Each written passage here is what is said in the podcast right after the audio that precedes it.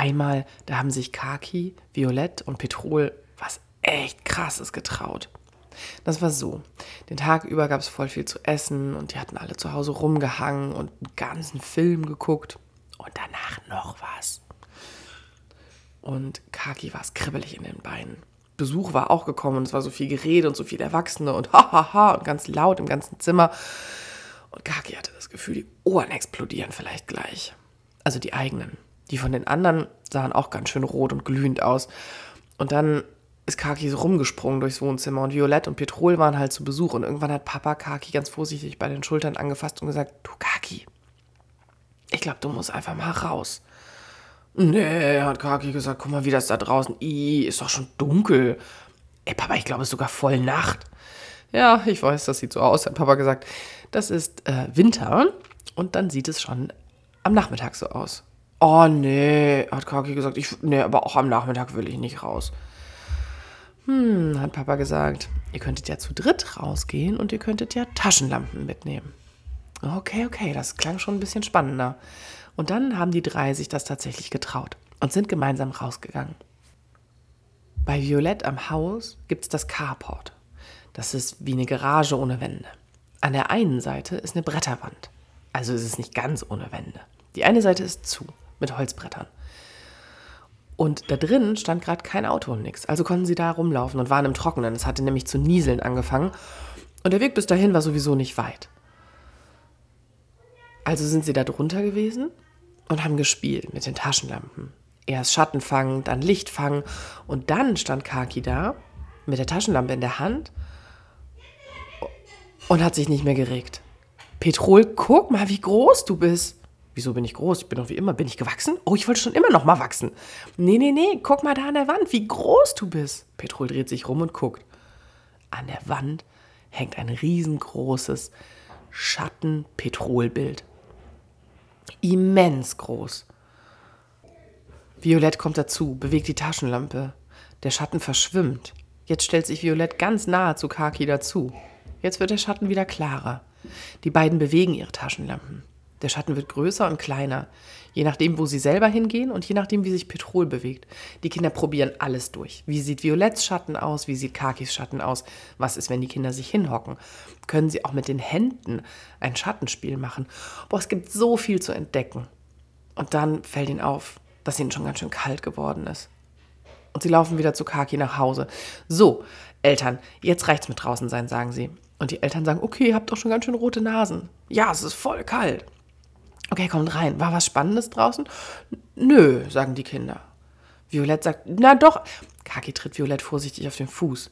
Ähm, also haben wir erst gedacht und dann war es doch ganz langweilig. Tschüss, wir müssen jetzt sofort hoch, sagen die Kinder und lassen alle Jacken und Schuhe fallen. Mama und Papa und die Besuchsleute wuseln unten einfach weiter und scheren sich nicht drum. Kaki mag das, wenn die Erwachsenen miteinander beschäftigt sind und die Kinder sich auch einfach mal verpieseln können. Also flitzen sie in Kakis Zimmer. Die Rollläden runterlassen müssen sie gar nicht, weil es ist schon stockduster. Die Taschenlampen haben sie ja noch. Und jetzt probieren sie weiter. Geht das auch mit den Figuren, die Kaki so im Zimmer hat? Tiere hat Kaki, verschiedene Menschen, Bauklötze, Dinos, Monster, alles Mögliche. Die Kinder können eine richtige Welt aufbauen und die Welt dann als Schatten an die weiße Wand schmeißen. Es ist nicht so einfach rauszufinden, wie weit der Abstand sein muss. Und es ist sehr witzig, dann die Taschenlampe hin und her zu bewegen. Dann sieht so aus, als würde das, was an die Wand geworfen ist, hin und her fahren oder laufen oder sich halt irgendwie bewegen. Die Kinder kichern und lachen und sind so froh über das, was sie da alles entdecken. Immer sagt eins nach dem anderen, ey, guck mal hier und ey, guck mal da und oh, Petrol, hast du das schon gesehen? Und boah, Violett, guck! Zwischendurch hält Kaki kurz inne und überlegt.